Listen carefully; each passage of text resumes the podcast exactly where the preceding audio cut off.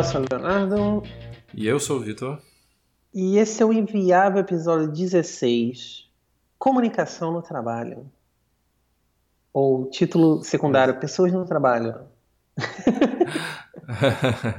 Pessoas no trabalho, evite-as. Humanos no trabalho. Humanos no trabalho, não gosto. É. Ai, cara, então. Quero que meus, todos os meus colegas de trabalho sejam pets. Ah, eu tava falando outro dia com o pessoal lá que eu queria que tivesse no meu trabalho tivesse um Shiba, assim, porque. Uhum. Cara, quando você tem um Shiba no trabalho, é, todo problema parece pequeno, porque se você tá puto com alguma coisa, você só olha pro Shiba e você tá tranquilo. Você tá tipo, cara. cara, olha esse Shiba aqui, não tem como ficar puto. É, é muito maneiro esse cachorro. Cara, então é assim.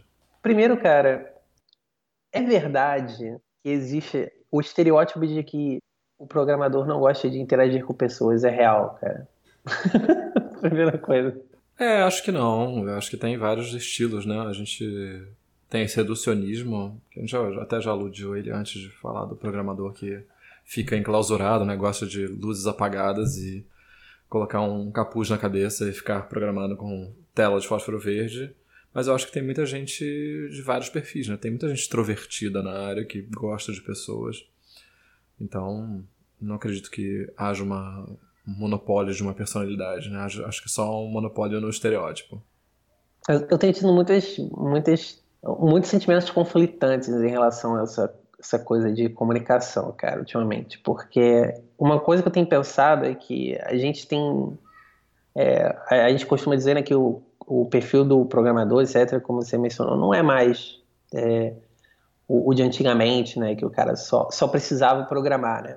Hoje o cara tem que interagir muito mais com o produto e tudo que está em outras fases né, do, do, do, processo em volta dele uhum. e está ficando cada vez mais complexo ser programador, não só pelas tecnologias, mas por todas as coisas que ele tem que fazer, né?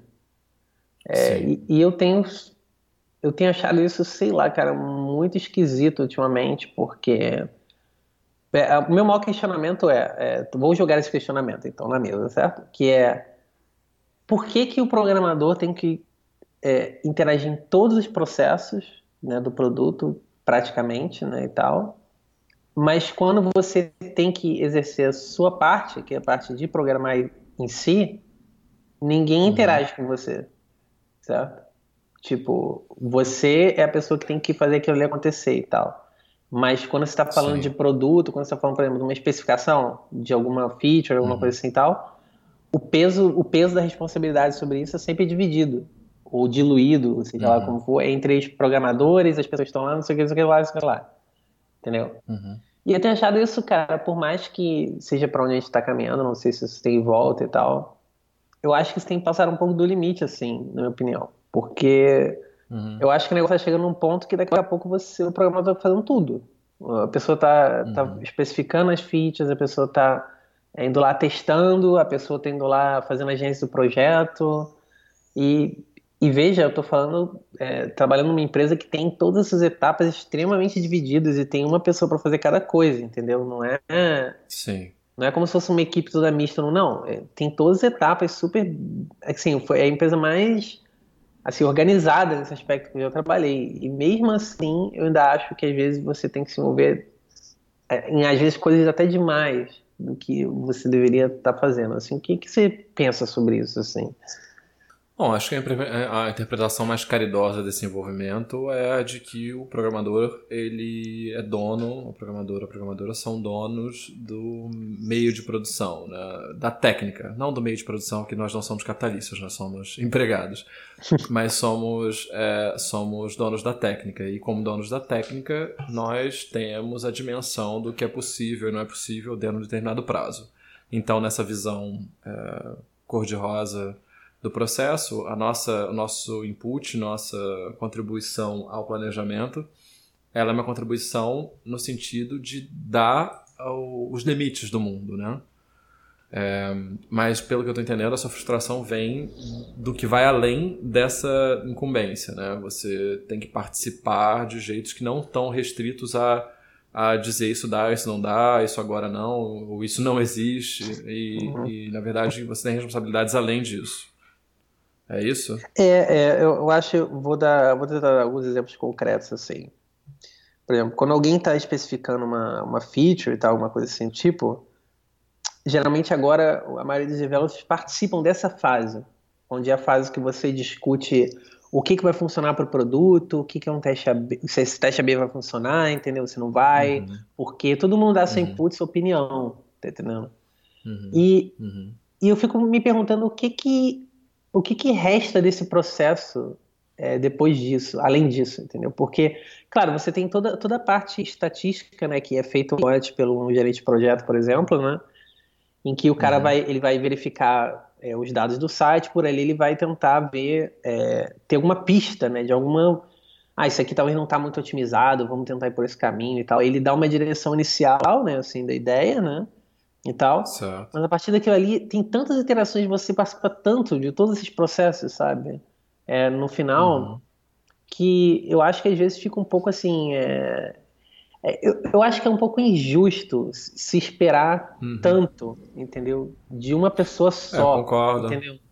Porque você fica assim, eu ah, concordo. o cara é o, o, programador e tal, não sei o que, ele é o dev daqui. Mas olha, é legal, é importante que você dê sua opinião nessa parte aqui. É também importante que você é, ajude o cara que está testando a fazer não sei o que aqui. É também importante que você é, veja se os outros seus, seus colegas estão, não sei o que, como um time vocês têm que ver como é que estão as tarefas aqui. Aí você fica assim, cara, tipo, você está fazendo tudo, né, no final das contas, né? Aí eu fico é, me perguntando o que, que é. resta, é, o que resta além disso, não é, que, não é que não resta nada, eu sei que resta, mas resta uhum. muito pouco proporcionalmente, entendeu? No processo para outras pessoas fazerem, né, cara?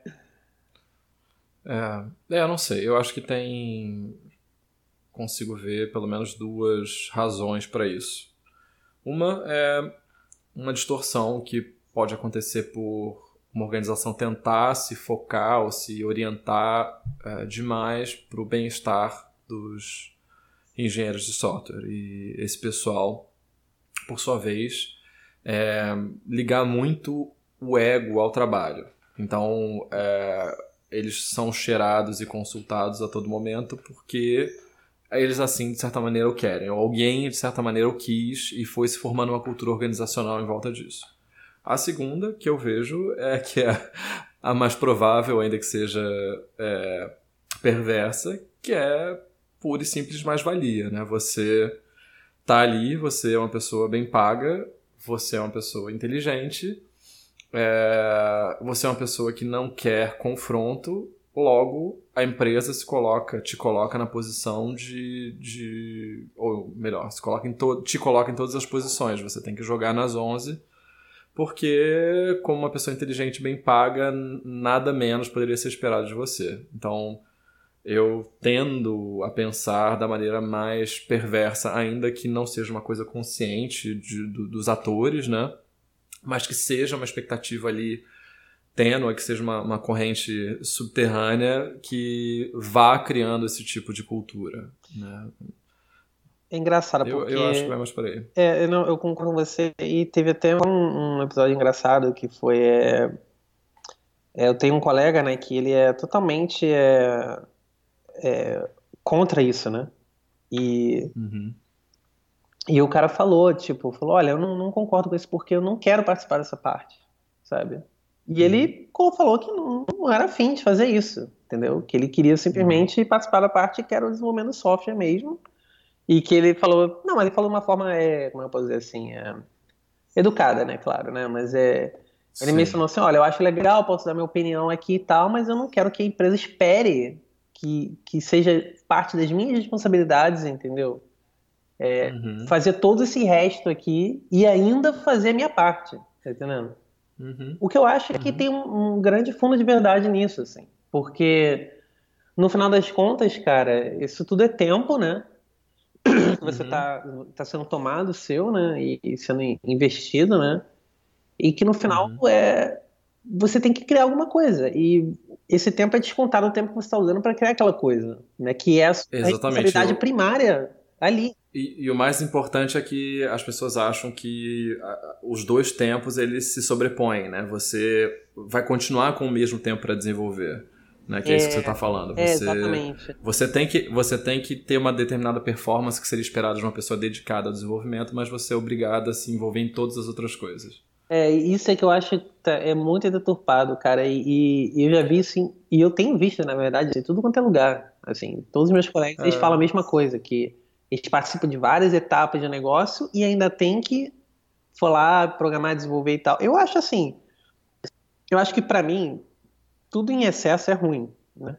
É, no uhum. geral, assim. Então, participar, ter uma opinião aqui ali e tal, revisar alguma coisa é legal. É legal você entender também o porquê que você está fazendo aquilo, né? E tal.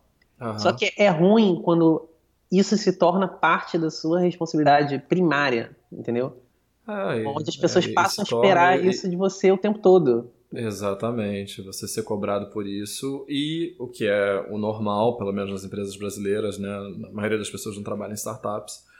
Você não tem nenhum benefício por isso, né? Porque quando você tem ações, quando você tem equity, vai lá, beleza, você pode fazer uma, uma ligação tortuosa entre esse comportamento e você ter um benefício futuro. Mas se você é só um assalariado, né? Não é à toa que existe a noção de desvio de função na CLT, né? porque do ponto de vista do empregador, se ele puder botar você para programar, servir o café e limpar o chão, ele vai fazer. Né? O, o empregador ele quer tirar o máximo possível do investimento dele. Então a gente acaba que por pudor é, se não se posicionando né, de maneira mais incisiva e, e se sobrecarregando. Né? E eu acho que tem um pouco também dessa cultura da nossa área em particular de todo mundo ser um mini empreendedor. Você está aqui para empreender junto com a empresa. Nossa, isso, isso é... Então a empresa se sente. Desculpa, mas é que isso é mó bullshit pode... do século XXI. Muito pois ruim, é, cara. pois é. Pois é. Ai, cara. É. Mas as empresas, elas, como elas contratam pessoas jovens da nossa área e tal, elas elas tiram muito leite dessa pedra aí, né? Elas contam com essa cultura inculcada nas pessoas de que elas podem conquistar mais se elas fizerem mais e acabam sugando as pessoas, mesmo as empresas mais bem intencionadas, mas eu acho que todas elas, a não ser que seja uma, realmente uma filosofia da empresa ficar se medindo e se, e se questionando nesse sentido, todas elas de algum modo vão cometer abusos é, dessa natureza. É, eu acho que é engraçado isso, porque essa ideia do todo mundo tem que ser empreendedor, né, e tal, é... Primeiro, eu não sei de onde veio isso, né, porque, é, uhum. como você falou, se você é um assalariado ali, cara, você... É, é, engraçado, porque eu já ouvi várias... É muito comum CEOs, né, falarem coisas do tipo... É, não, mas estamos juntos nessa, não sei o que, esperamos que vocês, né deem o sangue, não sei o que. Cara, mas assim, é... por quê? Né? Essa é a maior pergunta, assim. É... Porque se você for pensar realisticamente, cara, é claro que ah, se a empresa tiver sucesso, eu, uhum. o, o, funcionário vai ter algum benefício com isso e tal. Tipo, vai ser distribuído, sei lá, um bônus para todo mundo, ou sei lá, cara, alguma coisa, entendeu? É, a, a, o uhum. funcionário vai crescer realmente junto com a empresa? Assim, é garantido isso? Não é, cara. Então, é muito estranho essa. É, é eu acho que botar nosso pé no chão da comunicação e tal, né? Que eu acho que isso também faz parte da comunicação, né? Como é que a empresa é, se comunica com os funcionários, né? Como é que ela passa a mensagem, como Sim. é que ela, ela, ela imbui esses caras na, na causa né, do produto, seja lá o que estejam criando, mas eu acho que hoje em uhum. dia é extremamente esquisito, cara, o jeito que se coloca as coisas, assim. Em empresas de É, você usou, uma, você usou uma palavra importante, você chamou de causa, né? É, é. Já começa disso, a empresa é, uma causa. É, exatamente, é, mas eles vendem como, como se fosse, né? Como se fosse uma coisa quase Sim. que. Tu, tu pensa assim, caraca, o cara tá escrevendo aqui, vamos salvar crianças com fome na África, mas não, você está criando uma app para academia, sabe? Pra... Uhum. então é muito tu fica assim, caraca, do que, que esse cara tá falando, né? Porque, é assim, falta um pouquinho de realismo, assim, né, em relação a o que que é, o que que é, o, o que está criando ali. E, e aquilo não tem participação no lucro, não, não tem nada. Aí a pessoa quer te imbuir só com força de vontade, porque sim, sabe? É, é muito difícil vender. Então, então, com certeza. Acho que a gente pode puxar um, uma pergunta concreta assim disso. Como é que você diz não para uma pessoa que é sua superior? Pô, então, cara, isso, eu sou bom nisso, assim, porque uhum. eu não quero.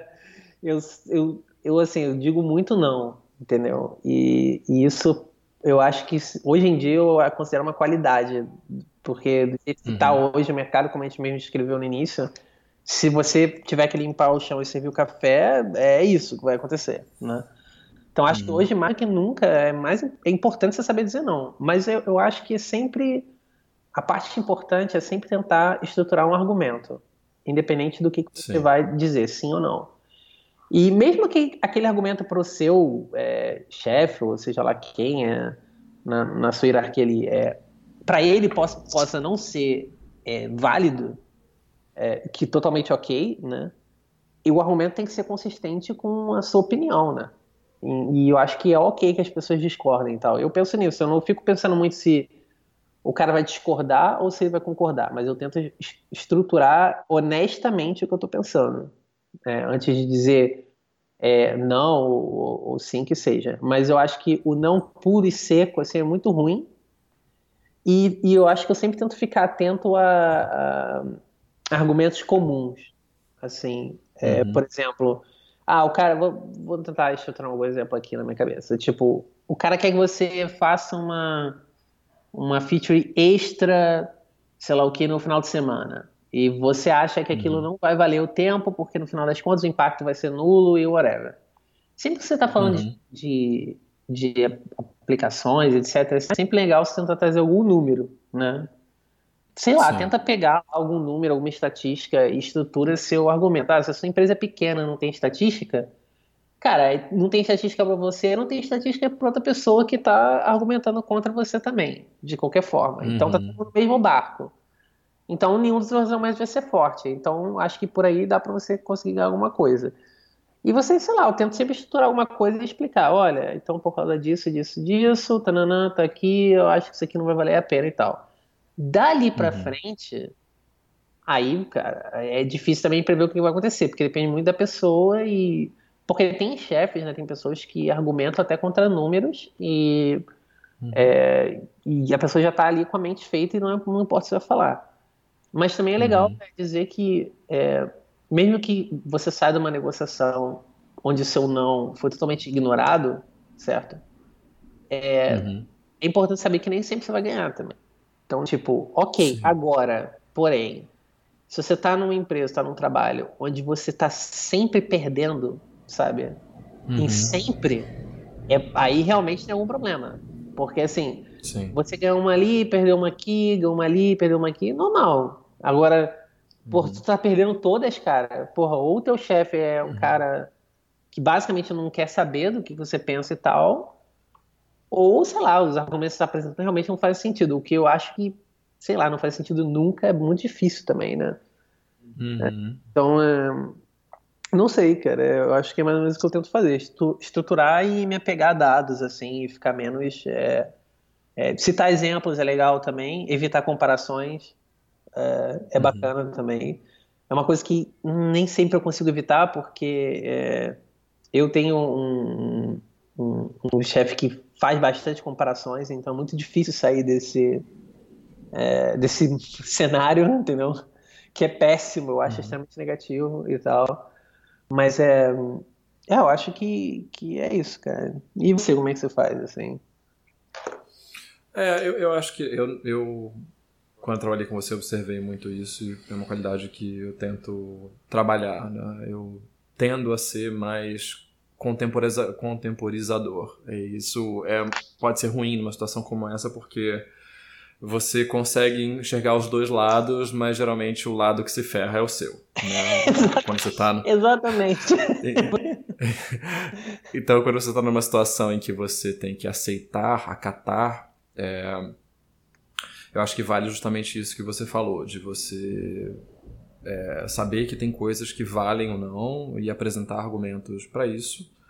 E até se municiar para que ainda você se, se provando correto com o tempo, né? Ah, a pessoa insistiu em fazer do jeito que ela queria, apesar de você ter dado, argumentos contrários, que você possa lembrá-la. Olha, lembra quando eu falei isso? Acho que tem um, um prazerzinho do. Lembra quando eu falei isso? Então, Eu tava certo. É, isso, isso é bom. Porque, isso é bom lembrar mesmo. Porque, porque é, não é só pela, pela para espezinhar, né, uma pessoa que trabalha com você, mas para fazer valer a sua opinião também, porque você, se é esperado que você opine, é esperado também que a sua opinião tenha peso. Né? Então, se você consegue atribuir um peso retroativo a uma coisa, ótimo. É, mas hoje em dia eu digo bem mais não do que eu já disse antes. Porque eu tenho mais experiência, eu sei realmente as coisas dão errado e porque eu tenho menos paciência. É, eu, eu, parto muito do princípio de que, por conta da, da minha história profissional e das qualidades que eu vejo em mim, que por enquanto eu não tenho problemas de empregabilidade, então eu tenho uma certa, um certo grau de, de falta de medo. De, me faltou o adjetivo perfeito, mas uhum. eu me sinto mais destemido. Porque se a pessoa não acatar e, e, e, for pro buraco, ou se a pessoa não acatar e, e isso for gerar meses de trabalho inútil, eu simplesmente vou tratar como trabalho inútil. Eu não vou tratar como trabalho importante porque agora eu tenho que fazer. Né? Então eu me permito ter um nível de envolvimento menor ou me permito procurar uma outra coisa, como, como eu fiz no passado recente. Então é, eu, eu acho que você.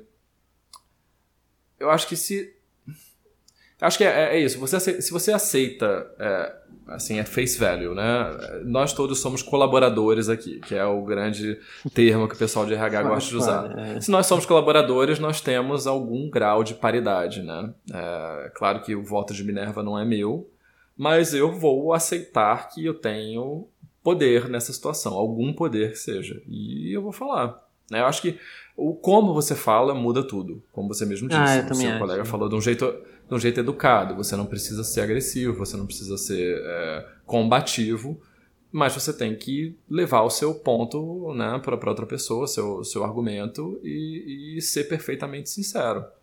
Tem gente que não lida bem com isso. Aqui no Brasil, eu acho que existe uma grande dificuldade em pessoas é, hierarquicamente superiores em aceitar qualquer tipo de ideia contrária, porque elas atribuem o poder dela a um absolutismo, né? O poder delas é um absolutismo. Não é, não é simplesmente uma pessoa que tem que tomar responsabilidade pelo rumo. É sim a pessoa que dita o rumo. Né? Então, acho que essa distinção é importante. É uma distinção que, que existe muito aqui no Brasil, né? Quase todo mundo pende para esse lado do autoritarismo.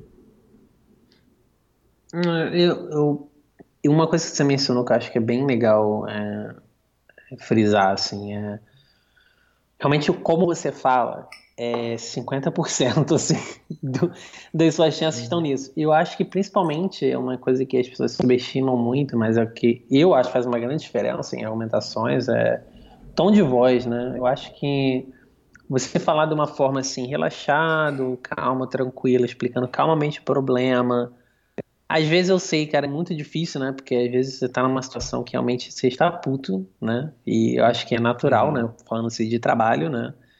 E você uhum. ficar puto às vezes, faz parte, né? E... Mas assim, cara, se você tá num dia que você tá puto, é melhor você nem falar nada. É, esse é um outro conselho uhum. que eu dou. Uhum. É melhor você, assim, deixa pra outro dia, entendeu? Fala amanhã, fala depois de amanhã, porque, cara, quase sempre quando você vai para casa, você pensa sua cabeça, você pensa o problema, você vê que nada é tão importante assim. Essa é a realidade. Porque você é, põe em perspectiva. No trabalho, como na vida, né? Poucas coisas têm muitas consequências e muita importância. É, né? você põe as coisas em perspectiva, você pensar, ah, cara, será que vale a mesma pena? Você vai lá em casa, descansa um pouco, toma um banho, você vê que, cara, na maioria das vezes, que é 90% não vale a pena você ficar brigando, discutindo, mas no trabalho, né, no mesmo dia, se rolou alguma coisa, tu não vai falar nada no mesmo dia, fala no dia seguinte, né? Quando você, todo mundo já tá mais calmo, né, mais tranquilo e etc. E, e é isso, né? Eu acho que é manter a calma mesmo e tal. E você acha que essa dinâmica muda quando você tá é, falando com colegas de trabalho e tal, tipo, sem ser superiores e tal, ou você acha que a dinâmica é a mesma? Não, eu acho que muda. Muda, mas é, tem as suas distorções também. Você. Quando está falando com iguais, né, tem toda a questão do capital social que a gente discutiu no último é, episódio, que afeta as dinâmicas né, nas discussões. Então, existe a pessoa que é mais extrovertida, que é mais extrovertida, a pessoa que luta mais aguerridamente pelas soluções técnicas dela, a outra que acata, tem aquela que não luta nem acata, tipo, e faz uma terceira coisa, né? Que essa personalidade existe, eu já trabalhei com algumas delas e é uma das piores possíveis, porque você acha que tá tudo correndo bem, aí um colega seu tira férias, essa pessoa vai lá e refatora o código dela toda, todo, coisas desse tipo, né? Que é, acho que é uma das mais nocivas que acabam uh, acontecendo, porque você parece estar lidando com uma pessoa diferente, dócil, diferente. amigável, e no fim das contas é um, um grande puxador de tapetes, assim, a sua maneira. É, mas eu acho que tem, sim, uma... É, é, tudo é um jogo, né, de poder, assim, eu acho. Não... Por mais que a gente queira é, criar ambientes igualitários e colaborativos, todo mundo tem alguma intenção quando está fazendo uma atividade dentro de uma empresa, né? Seja só fechar o mês e receber o salário, que muda, pode mudar a, a, atitude dela em relação ao trabalho e as dificuldades que ela quer enfrentar. Seja aprender uma determinada técnica, uma determinada tecnologia e isso criar uma, uma dinâmica com os colegas é, numa tentativa de forçar isso goela abaixo do, das pessoas. Então, ah, sei lá, eu, eu descobri Vue.js e todo mundo usa React, mas eu acho que tem que usar Vue nesse projeto. Né? Eu adoro Haskell, mas a nossa empresa é Rails, mas eu acho que o próximo serviço é em Haskell. Né? Isso acontece bastante. E eu acho que, especialmente quando você tem um certo entusiasmo, é difícil você não se colocar nesse papel, você descobrir uma coisa nova. Você quer dividir, né? Porque são pessoas que estão ali, em tese, são pessoas que são seus iguais em alguns aspectos, então você quer compartilhar aquela alegria. E isso pode, dependendo da sua personalidade, virar uma coisa intrusiva, uma coisa desagradável, até criar problemas para a empresa quando você consegue convencer alguém disso pelo cansaço e cria um, um elefante branco, sei lá, uma, uma, coisa que ninguém consegue manter, um serviço que, que não tem estabilidade que os, os outros tecnologias conhecidas teriam. É, e tem também aquela dificuldade de você separar o que é pessoal do que é profissional, que eu acho que isso é o, a maior dificuldade quando você está lidando com iguais, né? É dificuldade no geral no trabalho, mas com iguais isso é mais difícil porque você é, tem essa relação de convivialidade, né, de coleguismo, que muitas vezes não admite, pelo menos no jeito que os brasileiros trabalham, né, que é a referência que eu tenho, ela não admite qualquer tipo de, de comportamento profissional que no pessoal seria mal interpretado, como por exemplo, ah, eu acho que você está fazendo isso errado. Eu acho que esse não é o caminho, né? Por isso, por isso, por isso. A leitura que muita gente tem por aqui né, é, é de que quando você faz esse tipo de comentário, você está fazendo uma crítica pessoal e logo existe um defeito pessoal né, em questão, e não simplesmente uma questão de trabalho que pode ser resolvida com facilidade. Inclusive, a comunicação entre pessoas é para isso, né? senão a gente não falaria com ninguém. É, acho que é isso. Cara, eu posso te dar, já que você mencionou que essa sua referência, eu vou te dar simplesmente o outro extremo da moeda, assim. Onde várias vezes eu, tipo, tô numa reunião, alguma coisa assim, e as pessoas falam de um jeito tão seco, assim, que eu fico assim, caralho, sabe? Uhum. É, uhum. Chega a ser assim, cara, tu sente até uma vergonha alheia, assim, sabe? Tu fica meio assim, uhum. caraca, pô, que merda, né? Porque realmente, cara, aqui eu acho que é, é o outro extremo da moeda, assim. Mas é claro, tudo varia de pessoa para pessoa. Mas, por exemplo, eu já trabalhei, eu trabalhei numa equipe anterior a essa minha formação atual, onde todo mundo se dava muito bem, assim. E por mais que as pessoas discutissem é, coisas de trabalho, e a gente discutia arduamente coisas de trabalho, técnicas e tal, já, já uhum. tive discussões de uma hora e meia, assim, com pessoas e tal, sem, sem parar. E, e mas estava tudo bem, entendeu? Ninguém levava isso pro lado pessoal. E era tranquilo. Mas eu acho que quando você, mesmo quando você está falando do profissional aí, que eu acho que tem uma linha tênue e tal, é, eu acho que a crítica é uma coisa, certo? E, de uhum. novo, o jeito como você fala é muito importante. Porque às vezes, por exemplo, eu percebo quando chega um, uma pessoa nova na empresa, por exemplo, e, e, as pessoas às vezes vêm com uma crítica muito seca, assim, na pessoa, num jeito de falar muito sei lá, muito bruto mesmo, né? Muito sem sensibilidade, uhum. né?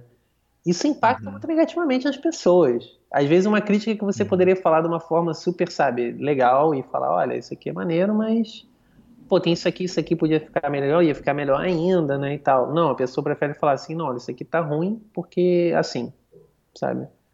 Então é, uhum. eu acho que eu acho que tem que existir um sweet spot ali, entendeu? O brasileiro uhum. ele é muito emocional, mas por outro lado eu acho que é, é pelo menos o europeu, né, e tal, ele uhum. também é às vezes muito direto e isso acaba sendo uhum. muito prejudicial um pouco para a relação, porque por mais que a pessoa não leve para o lado pessoal, eu acredito que não leva mesmo, é, uhum. as pessoas ficam um pouco chateadas, né, do jeito como você fala. Eu acho que é, é inerente uhum. do ser humano, assim, é notável. Você vê a cara das pessoas, assim, ninguém tá achando que é maravilhoso, né? E então acho que é legal, cara, ter um meio termo, sim, é, você fazer a sua crítica, né, e tal, não deixar de fazer, mas tentar ser também, né, uma pessoa uhum.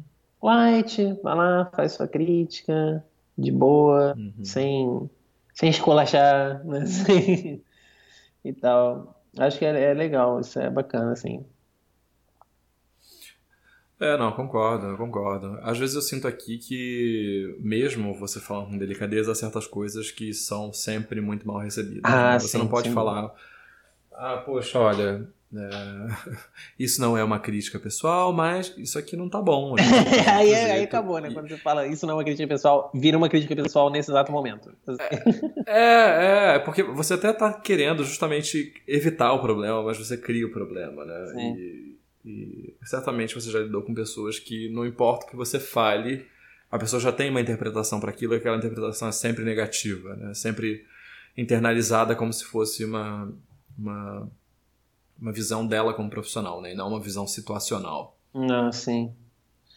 É, eu também acho isso, mas é, eu acho que, nossa, isso é muito inevitável, assim, eu acho que se conselho para a vida, né, cara, eu acho que se, se a pessoa quer crescer, cara, nessa carreira maravilhosa aí, cara, uhum. isso aí tem que ser deixado para trás, assim, porque isso se, isso talvez seja uma das coisas que mais segura as pessoas, né, de, uhum. de evoluir e tal na carreira, porque quando você não ouve críticas, né, você eu não vou dizer que você não melhora, eu não acredito que você não melhora, eu acredito que você pode melhorar mesmo ignorando o que as pessoas estão falando. Eu acho que isso, isso é totalmente possível, porém é muito lento esse processo. Uhum. E você sendo um processo muito lento, você vai chegar numa fase em que, enquanto você está no nível, sei lá, tal, as pessoas já estão três vezes mais do que você, então você vai estar sempre muito atrás dos outros, né? E uhum. quando você chegar no final da sua carreira, você não vai estar onde você esperava estar, talvez, porque você está uhum. sendo segurado porque você não ouve o que as pessoas estão te falando, né? Eu acho isso muito ruim, cara. É muito prejudicial, assim. Conheço várias uhum. pessoas que não não conseguem. É... Porque assim, ouvir é uma coisa, né? Absorver é outra, né? Sim. Porque tem muita sim, gente que você sim, fala, fala, cara, olha só, isso aqui, isso aqui, o que você acha? Você tem todo o seu direito de achar aquilo ali uma merda. Falar, cara, isso aí não tem nenhum uhum. sentido. Ok. Agora, se todo mundo tá te falando a mesma coisa, porra, talvez tenha algum sentido, né? Sim. Isso é uma outra sim. coisa a se pensar também, né? É, é, complicado, assim. É, é, incrível como isso tem um peso muito grande na sua evolução é, profissional e pessoal também, né? Como, como pessoa, cara. É, você tem que ouvir essa, essas, essas críticas. Acho que o trabalhar sozinho, que eu chamo de. Eu chamo de trabalhar no vazio, né? Quando você está. Uhum. É, é, importante às vezes, né? É, eu acho que na nossa área é menos importante. Na área de tecnologia é menos importante. Talvez em áreas, sei lá, artísticas e tal, acho que você trabalhar no vazio tem seu valor também, em, até um certo Sim. ponto, né? Porque você está lidando com outro espectro de, de criação, é uma coisa completamente diferente. Mas na nossa área eu acho que tem, tem pouca tem pouco valor assim comparado com, com outras áreas assim. O que, que você acha assim? É, não, eu acho que acho que como não, tem um valor no desenvolvimento técnico, no sim, desenvolvimento sim. social zero, realmente, porque é, a não ser que você seja uma pessoa auto-reflexiva, esse momento de, de do vazio, de solidão, ele não vai servir como um comparativo, né, como uma plataforma para você trabalhar alguma determinada característica que você queira melhorar. É, é, é, acho que sim, acho que sim. Eu acho, é, é, existe muito pouco. Existem, assim, no perfil do. Existe esse perfil na nossa área do, do solitário, né? Do lobo solitário. Que é a pessoa que, que nunca faz nada com ninguém e nunca quer fazer nada com ninguém. E tem muita abertura para isso, né? É, ainda. É, existe muito culto do herói, da pessoa que vem para resolver problemas, ou aquela pessoa que é dona numa determinada coisa, mas ah, não, não precisa falar com ela ou não fale com ela porque ela não gosta. Isso ainda existe. Eu não sei se eu tô, se eu tô divergindo do, do, da sua noção de. Não, tá, é, tá perfeito, inclusive. É. Mas é justamente assim, essa, essa pessoa ela vai ter um desenvolvimento em si mesmado, né? Ela não vai compor nada com outras pessoas. E que eu acho que na nossa área é, acaba fazendo com que seja um profissional menos desejável. Você não tem. Você tem uma, uma, uma monocultura, uma monovisão, né? É, é, muito menos do que você poderia ter com uma equipe totalmente integrada. É, e eu acho que também existe todo aquele mito, né, de do é, acho que até é, acho que fazer um link com, com, com artistas é legal também porque existe também esse estereótipo nesse lado artístico, né? Do, do cara uhum. que, que veio do nada, ele ficou cinco anos fazendo esse projeto uhum. sozinho e agora ele chegou e, sabe, tipo, tem muito disso, uhum. cara, e isso é muito real, assim, é, porque você só, tá, as pessoas quando, quando essa história chega em você, ela já chega num nível de, de filtro, assim, que já está completamente fora da realidade, assim, eu é posso que não dizer... comporta o fato de que o cara ficou chamando mil pessoas para ver, para saber Sim, o que não, elas achavam, eu posso dizer isso. outros amigos artistas. Exatamente, eu posso ver isso por causa, porque hum. como eu tava é, ter estudado bastante coisas de fotografia e tal, eu comprei vários livros e eu queria entender como que determinados caras chegaram lá, né? Como que esse cara, e não hum. posso, vou até abstrair a parte da fotografia, como que como que um cara começa uma carreira e, e chega num ponto onde ele é um cara reconhecido naquela área, né? E as histórias que eu ouvia eram histórias assim: esse cara era um gênio, ele chegou do nada, ficou 10 anos trabalhando no quarto dele, num projeto uhum. e tal, e aí ele conseguiu. É o menino do Acre. Isso, isso, só fez a primeira é, exposição, seja lá o que você queira chamar, né? Você apresentou o primeiro projeto 10 anos uhum. depois que ele começou, não sei o quê. Aí quando você pega para ler a, a, vida do cara, você pega um livro mesmo, assim, ah, quero, quero ver como é que era a vida desse cara. Como é que ele chegou lá mesmo? Isso é verdade. Pega um livro detalhado, você vai ver que não é nada disso. Não é nada disso. Você vai ver que o cara, primeiro, o cara nunca trabalhou sozinho. O cara estava com um grupo de outros, outras pessoas da área, né, que faziam coisas parecidas com ele. Os caras tinham reuniões periódicas para trocar ideias sobre trabalho. É, o cara tinha colaboradores. O cara tinha um cara que só vendia o trabalho dele. Tinha, o cara estava totalmente oposto de trabalhar sozinho, sabe? Mas para as pessoas, uhum. elas querem vender essa história romantizada de que o cara não precisa interagir com as pessoas, ele pode ser um gênio no quarto dele fazendo negócio e, e nossa, cara, não é assim. Não, não, vai, você não vai chegar a lugar nenhum, assim. É, é, isso que eu vejo, assim. Até em qualquer área, cara, você não consegue. É muito difícil. Acho muito difícil, cara. Em algum momento você é, você tem que potencializar isso falando com outras pessoas e, e crescendo, cara. Não tem outro jeito. Uhum.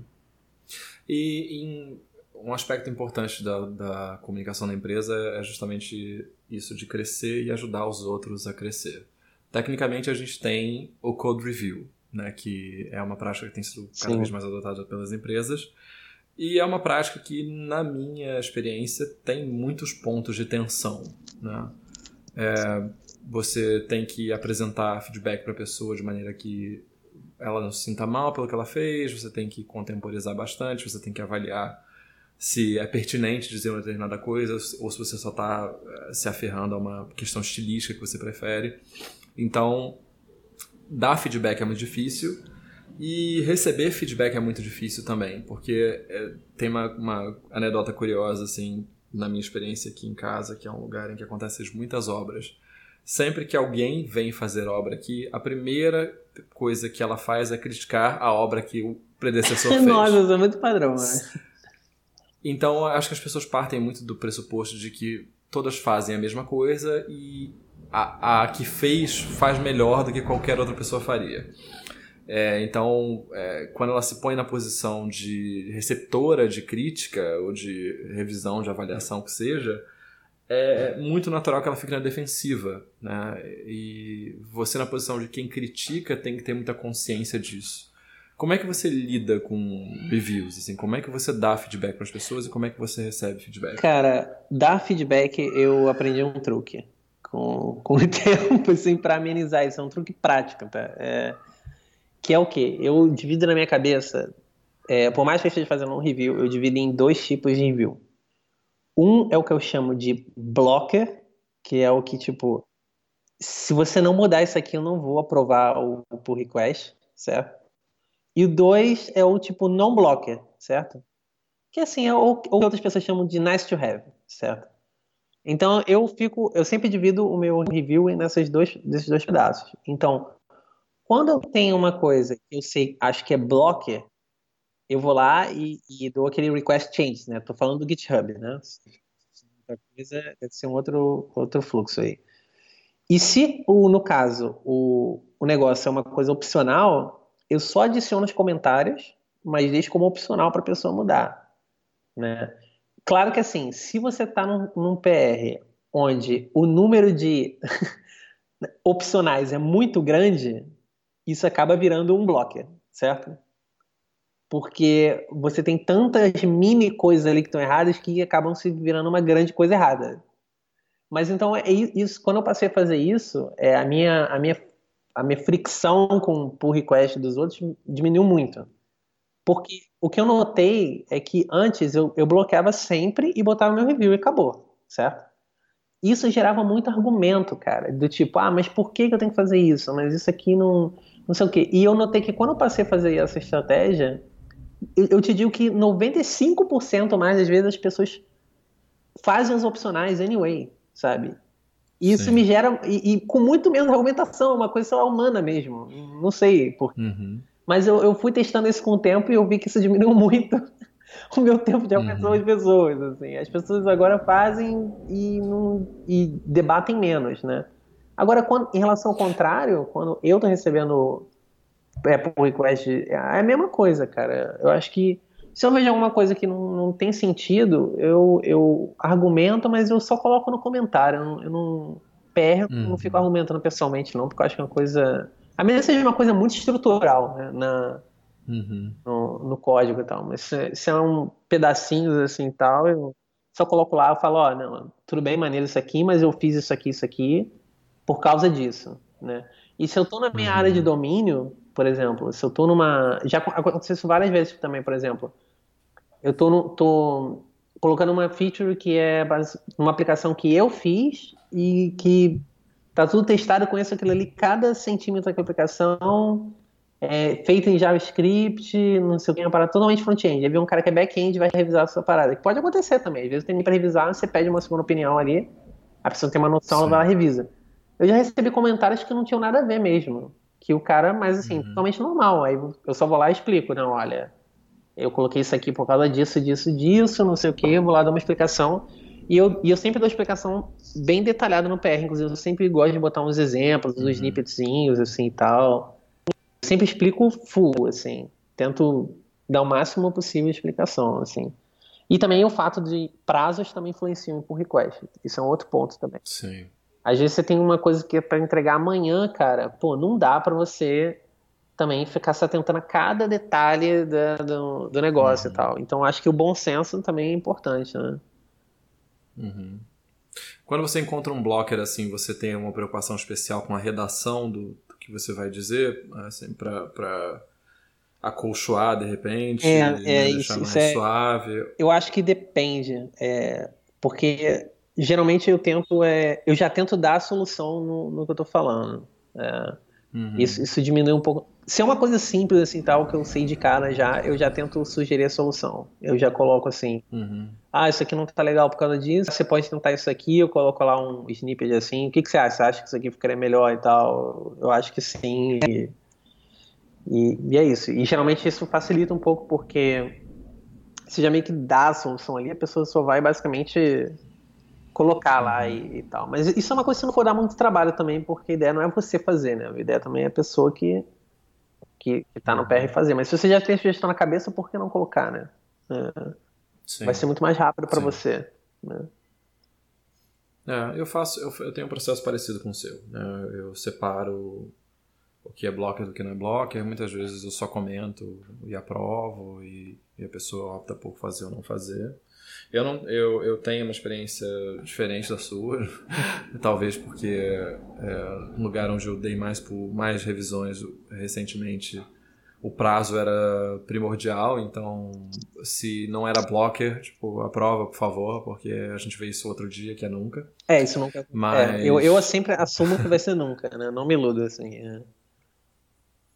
Mas no geral, a não sei que seja realmente uma coisa que, que eu veja que é um erro grave ou que é um caso de um edge case que eu estou enxergando que a pessoa ainda não viu.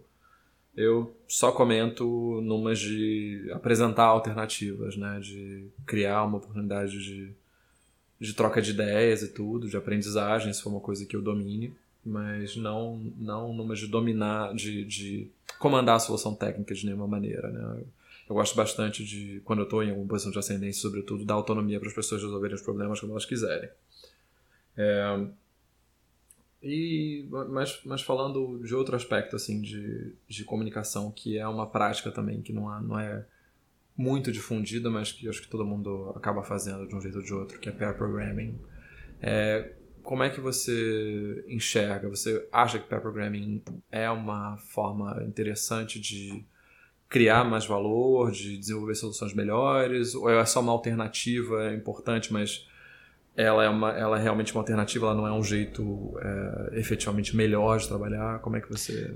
É, eu, eu, eu, eu sou mais da segunda opinião, assim. Eu acho que é mais uma alternativa mesmo, pelo menos na minha experiência, né? Eu acho que talvez para outras pessoas, né, funcione é melhor ou pior.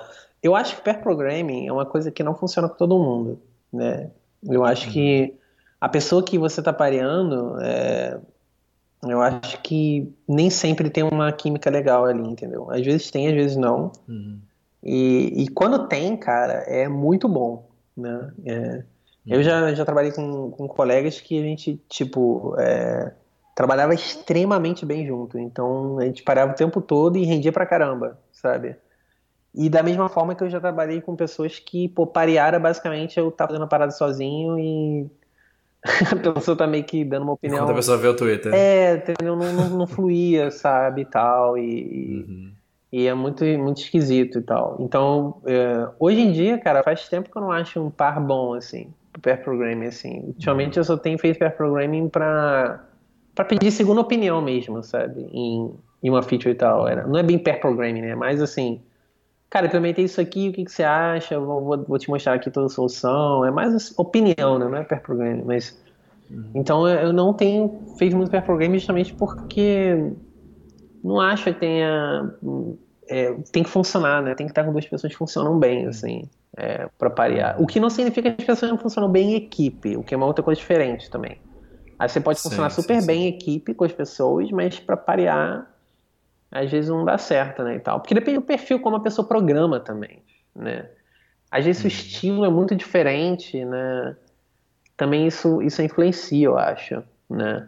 É, eu tenho, eu uma vez... Mas o estilo que você fala é o estilo de solução de problemas, é, eu ou acho, estética, Eu acho tudo? que o, o, mais o estilo de solução de problemas e como você estrutura seu pensamento, né, em fases, por exemplo. Uhum. É, eu, eu fui parar com um cara, algumas semanas atrás e tal, e aí ele tava pilotando né, na máquina dele. E, nossa, cara, o jeito que ele resolvia as paradas era tão bagunçado, a linha de pensamento dele, sabe? Uhum. Pra mim, né? Que eu não conseguia. É, eu acho que eu não conseguia trabalhar bem com o cara, porque ele tinha um estilo muito próprio de fazer as coisas. Era, era muito. É, era bagunçado demais, assim, pra mim. Eu não, não conseguia, uhum. cara, não, não dá pra acompanhar, porque o cara vinha mudar um negócio, aí, tipo, tinha uns sei lá, tinha uns 10 arquivos com, com erro, sabe, ao mesmo tempo, sabe? E aí você não conseguia nem ver o que que tava, em que estágio da parada você tava, sabe? Isso é uma coisa que, por exemplo, eu não consigo fazer. Né? Eu acho que uhum. tem vezes que você vai mudando coisas e você vai é, vai expondo alguns erros, né, e tal, mas eu tenho um limite, sabe? Porque senão eu começo a quebrar Sim. absolutamente tudo e eu não tô mais vendo nem a aplicação na minha tela, sabe? Eu não consigo uhum. desenvolver dessa forma, eu gosto de desenvolver interativamente, já pensando nos commits e tentando fazer soluções, assim, mini soluções que não vão quebrar o negócio, né? De forma que eu vou uhum. evoluindo e eu vou vendo progresso e tal. Eu, eu, eu faço assim. Então, uhum. quando vem uma pessoa totalmente oposto, é, fica bem difícil, eu acho, de você, sei lá, criar uma solução concisa ali das duas pessoas, assim. Você, você tem, você acha, uhum. o que, que influencia, assim, pra você? É, eu, eu tenho alguma dificuldade para parear, porque é, eu acho que é, uma, é uma, uma, distorção assim da minha carreira de em poucas situações estar com pessoas acho que você tem que estar num nível mais ou menos próximo de, de desenvolvimento profissional, assim, técnico, Sim, né? Pra você é. não andar muito na frente ou não andar muito atrás. Então, acaba que eu estou numa das duas situações e é um processo frustrante ou para mim ou para a pessoa que está comigo. Né? É, porque, ou, assim, atualmente, eu me, se eu me vejo numa situação de pairing, eu acabo numa situação mais professoral, né? Não é muito driver e, e navigator e tal. Então, é, eu me vejo muito fazendo, explicando o que eu estou fazendo e a pessoa que deveria estar tá navegando, na verdade, ela está recebendo uma aulinha. Né? Talvez seja um, um, defeito meu, mas eu, como, como tem uma disparidade técnica grande, eu acabo tendo que explicar como eu estou pensando, né? como, eu, como eu estou fazendo, porque acho que é muito comum também quando a gente é menos experiente que a gente tem um processo um, um pouco mais caótico ou menos disciplinado, porque a gente não sabe ainda os melhores jeitos de resolver os problemas. Então, numa posição como essa, você tem a oportunidade de mostrar como você faz. E a pessoa às vezes está curiosa justamente por isso, né? Para saber como é que você, que está um pouco acima, resolve os problemas. Então, não, não fica uma dinâmica muito colaborativa, né? Fica mais, mais pendendo para um lado só. É, e eu gosto de. Eu gosto de pensar os problemas talvez de uma maneira mais solitária, né? Eu gosto de, de discutir o que eu pensei, mas eu não gosto de pensar junto, né? Que, que acho que é uma distinção importante, porque hum, no é. programming você está ali, né, naquele ping-pong e tal. Ping, não vou falar ping-pong porque é um termo que eles usam no pair para um estilo de pairing, mas você está numa troca numa troca constante e às vezes eu gosto de sentar, pensar, esboçar alguma coisa e aí discutir com a pessoa e trocar ideia. Né? Então, não sei se funciona muito para mim. Yeah, mas, mas é, quem gosta, reiterando, quem gosta, seja feliz. É, eu também eu não acho que seja um melhor jeito, não. É, eu acho que depende, né? Uhum. É. é e... o último aspecto da comunicação que eu queria. Não sei, desculpa, pode falar. Não, não, pode, pode. Acho que o último aspecto da comunicação que eu queria tratar é a comunicação entre desenvolvedores ou PMs né, e os, os stakeholders. Um, você tem uma. Quando você tem a relação com a pessoa que está, ou com as pessoas que estão, necessar, é, é, estão interessadas no produto final né, do que você está fazendo, não estão preocupadas com sprints ou com soluções técnicas, elas querem ver o produto. É, você tem uma barreira de comunicação grande que começa por essa disparidade técnica. Né? Você tem que traduzir de alguma maneira as dificuldades ou as soluções para essa pessoa de modo que ela entenda se ela vai poder ter uma parcela do produto pronta ou não. É... Como é que você fala com uma pessoa que não entende a sua língua e que quer o seu produto? Olha, é... eu acho que isso é bom. Eu acho que eu meio que exercito isso diariamente, porque nos últimos anos eu tenho tido, é, no último ano, né, eu acho que eu tive PMs que não eram programadores, né, que assim, eles tinham uma noção básica, né, de como funciona, né, e tal, das limitações principalmente, uhum. né, mas eles não eram é, grandes programadores, não eram experientes, né, em programação, então eles sempre tinham que exercitar isso de qualquer forma, assim, o tempo todo tinha que estar explicando o que, que era possível, o que, que não era possível, né, é, eu acho que é é basicamente um jogo de nomes, assim. É, o quão bom você é em analogias, no final das contas, assim. É, quando você está falando de feature e tal, é, eu acho que eu hoje em dia eu tenho uma visão clara assim, na minha cabeça que é muito difícil um programador é, ser eficiente nessa tarefa de lidar com stakeholders quanto um, um bom gerente de projeto, certo? Porque eu acho que o bom gerente de projeto ele tem muitos dados e muito mais informação sobre o seu produto do que você vai ter. Então, uhum. por mais que você seja ótimo descrevendo ao nível de features e como funciona o produto e fazer um pitch do produto, se você tem um bom, estou frisando bom, certo? um bom gerente de projeto, esse cara sempre vai saber é. bem mais, ou deveria saber bem mais do produto que você, né? Esse acho que é o que eu tenho percebido, assim. Eu, ultimamente, eu não... É, eu meio que não, eu não lido muito, cara, no, no meu trabalho com stakeholder diretamente, não. Acontece uhum. muitas vezes eles irem lá perguntar uma coisa ou outra e tal, a gente é, responde, né, e tal, mas é, na maior parte das vezes é, tem outras pessoas que fazem isso. É, então uhum. fica mais uma comunicação entre equipe mesmo, com o gerente de projeto e a pessoa que é o responsável pelo produto, né. Uhum. Então, mas é, acho que como falei, dizer, acho que é só analogias mesmo. É, eu acho que é mais fácil do que parece, na verdade, né. Uhum. Mas é, eu acho que e é importante você estar tá sempre, se você se você está numa posição que falando para quem está em posições que tem que lidar com stakeholders o tempo todo e estão programando, né? Eu acho que é importante você dar atenção para essas pessoas, porque a um certo uhum. nível, é claro, mas a partir do momento que você explicar uma coisa direita para ela, ela não vai ficar te perguntando 30 vezes a mesma coisa ou não deveria, né? É... Mas é importante treinar essas pessoas a entender o produto e tal, porque vai poupar muito do seu tempo, né? E da sua paciência. Porque pior do que você ter stakeholders chatos é você ter stakeholders chatos que não entendem o produto e ficam te fazendo perguntas inúteis o tempo todo. Né? Então é melhor você parar e explicar realmente o porquê das coisas que a pessoa vai se sentir envolvida com o produto, vai se sentir envolvida com o processo e vai ser um, vai se tornar um parceiro seu, né? Pensar como uma parceria, uhum. não como uma ah, uma obrigação, né? Ah, droga, tem que falar com esse cara. Às vezes é, tem pessoas que são chatas mesmo, né? Mas é é uhum. É tentar né, é, trazer o cara mais como, como um parceiro mesmo, né? Eu acho. Ver colaborativamente essa uhum. relação. Eu concordo com você, não tenho nada para acrescentar, não. É por aí mesmo. E eu ia acrescentar alguma coisa e eu esqueci, cara. Belíssimo mesmo. eu te interrompi, desculpa. Não, não, não, é, era... Ah, tá. Ok, vamos lá. Último ponto, assim, acho que eu lembrei mais ou menos isso. Era e essa questão de, de a famosa cerveja no trabalho, né? A gente já mencionou isso em outros episódios, né, e uhum. tal. Mas uhum. é o, o que, que, você acha? Porque eu, eu tenho percebido que isso em algumas empresas isso afeta é, um pouco a relação profissional, né? Dentre os funcionários, Sim. assim, porque eu vou colocar um exemplo. Né? A partir do momento que se, se cria uma tradição onde as pessoas bebem no trabalho na sexta, certo?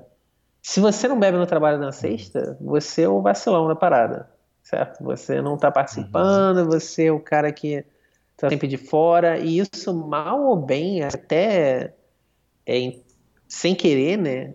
Isso acaba realmente impactando nas suas relações profissionais também com as pessoas, certo? Sim. Porque sim, sim. quando as pessoas estão na cervejinha ali, elas estão falando de coisas do trabalho também, certo?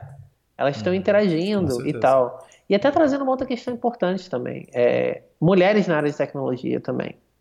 Né? Existe uhum. muito o clube do bolinha, né? Nossa área. Que são os caras Sim. que vão lá, vão, vão beber cerveja no bar e tal, não sei o quê. Geralmente as, as meninas não estão nisso. É, tô pegando assim a maioria, né? Pelo que eu vi, né? Pode ser que existam outros uhum. casos, mas é, é, pelo menos elas não estão envolvidas nessa cultura masculina de vamos sair, vamos beber e falar merda, não sei o que, entendeu? E isso acaba uhum. excluindo elas né, do, do processo e às vezes de oportunidades de conexões e, e coisas que podem ser é, valiosas né, no, na relação de trabalho. Uhum. Né? O que, que você acha dessa cultura, cara, que, que foi criada vindo desse mundo de startups, onde tudo tem que ser cool e você tem que é, tá tomando sua cerveja sentado numa bola de pilates, assim, né? o tempo todo com a galera. É...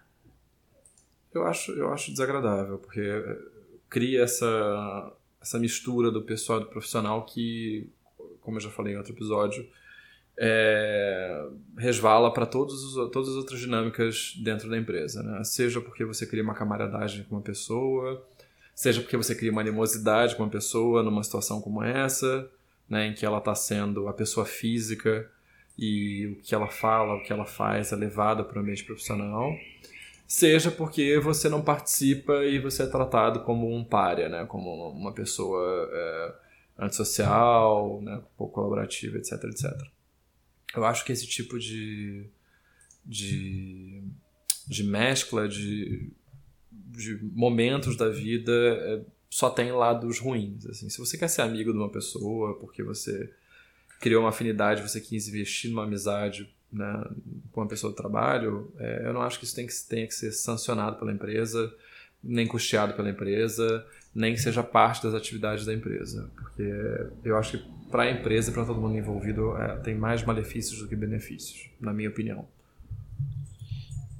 É, eu também eu concordo. Eu acho que isso é, é legal quando é uma coisa, né, uh, opcional, né, e isso não impacta, mas realisticamente isso é impossível. É, é, é impossível você não impactar, cara, suas relações profissionais com isso, cara. Eu, por exemplo, eu criei uma regra pessoal minha que é, é eu até posso participar desses mini eventos, né, de empresa e tal, mas eu, eu por exemplo, não vou mais a festas de empresa. É uma coisa que uhum. eu coloquei como regra para mim no trabalho há anos já, eu sigo isso e tal. Uhum. E nossa, uhum. cara, você viu de quantas furadas e quantas, cara, situações esquisitíssimas eu já me salvei por causa disso, cara. Nossa, não dá nem pra. Não, já perdi não. a conta, assim, cara, na mão, assim. Porque, nossa, quantas vezes já não. Eu, eu lembro que a última vez que. A última festa de empresa que eu fui, cara, pra você ter uma noção. É, já não tem mais tanto a ver com comunicação, mas uh, fica como última história aí, pra deixar o clima light. Era uma. Eu, foi tipo numa boate, uma coisa assim. O que já é uma coisa meio, né? Assim, não sei. Aí a gente chegou lá, não sei o que, e tava lá uma boate, não sei o que, todo mundo lá, né? E tal. E aí, cara, a festa nem começou, sabe? E o, o cara que era o presidente da empresa, o cara tava lá de, de terno na boate, sabe? Parece uhum. que, cara, eu sei que parece uma história bizarra, mas é verdade, cara. Eu sei que a gente conta essas paradas, parece aquelas coisas de série americana, né? Que tem essas piadas, Sim. né? De sitcom e tal, mas é isso mesmo, cara. O cara tava lá de terno e tal. E o cara fechou um andar da boate antes de começar a festa nem nada. O cara foi fazer um discurso, sabe? Ai. Aí o cara começou a falar paradas da empresa. assim, cara, tipo... É óbvio, né? Aí a gente ficou assim, Porque é, é uma merda, coisa oficial, que que né? Não é uma cara? coisa extraoficial. tipo, é... Que é isso? Ah, beleza, o GitHub tem bar nights. Tá, mas tipo, é dentro da empresa ou é custeado pela empresa. Então é uma coisa profissional Sim. mexe com que é pessoal. Né? Eu, eu não gosto muito dessa, dessas ambiguidades, assim. Eu, eu, prefiro que relações pessoais fiquem no âmbito pessoal e, e, e só. Eu acho que se, se, se, as pessoas estão no trabalho e elas querem sair para tomar uma cerveja, sai e toma cerveja. Sim, não precisa ser sim, uma empresa, não precisa ser uma coisa, um evento da empresa e e, pô, não. também não precisa ser um clube da empresa, entendeu? Você também não tem que gostar de todo mundo também. Isso é outro ponto também. Você pode sim, não gostar sim. de várias pessoas que trabalham com você. Honestamente, eu não gosto de várias. É.